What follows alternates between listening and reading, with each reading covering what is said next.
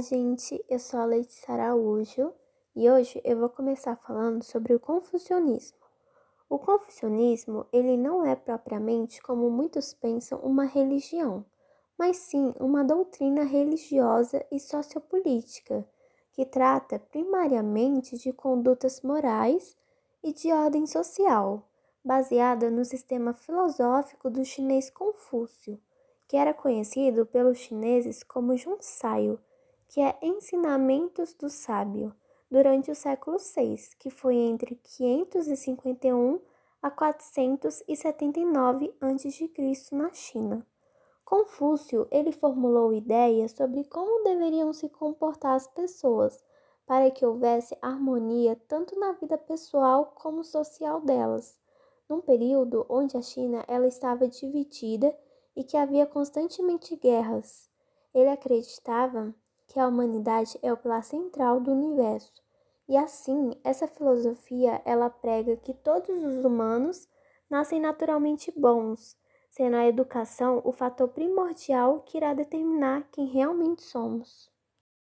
Com isso, a família seria a base central de tudo, onde aprendemos todas as nossas ideologias e como devemos viver nossas vidas, o respeito aos mais velhos e ao que estão em hierarquias maiores também é intenso, sendo inadmissível o desacato.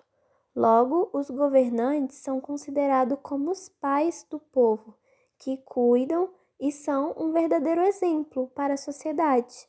E as pessoas, por outro lado, elas são como súditas, mas não no sentido de obediência imposta, mas sim no sentido de ter prazer em servir alguém, que é um exemplo ao próximo. Assim, não é de espanto o respeito excessivo pelos chefes de Estado nas culturas ocidentais que vemos hoje em dia, onde podemos ver a influência do confucionismo. Além de filósofo, Confúcio também foi um mantra para o seu povo. Nele, as pessoas buscavam um modelo de comportamento e de respostas para os seus anseios. A filosofia do pensador chinês fazia uma fusão com outros cultos religiosos da antiguidade chinesa, inclusive os quais lidam com deuses e imortais, fazendo nascer uma forma de sincretismo de religiões. Ele influenciou a China em dois grandes preceitos religiosos o da veneração e adoração aos ancestrais e a dos conceitos de piedade filia. O princípio básico do confucionismo é a busca do caminho, que seria o tal, onde ele garante o equilíbrio entre as vontades da terra e as do céu. E segundo a doutrina, o ser humano ele é composto por quatro dimensões: o eu, a comunidade, a natureza e o céu, que seria a fonte da autorrealização definitiva. E as quatro virtudes essenciais do homem são o amor ao próximo, a justiça, o cumprimento de regras adequadas de conduta, a autoconsciência da vontade do céu e a sabedoria e sinceridade desinteressadas. Desde o início da era cristã, iniciou-se uma veneração oficial a Confúcio. Por séculos em Pequim, tanto os imperadores chineses como os mandarins adoravam e faziam rituais e ofertas de sacrifícios a Confúcio.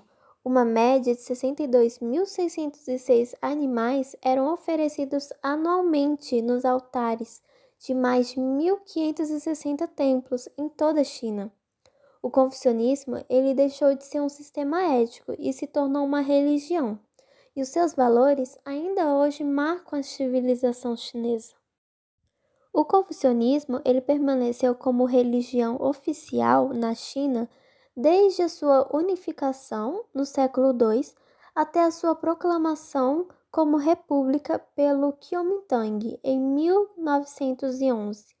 Durante a dinastia de Yan, do imperador Ping, que foi 202 a 221 a.C., seus funcionários foram recrutados entre os confucionistas.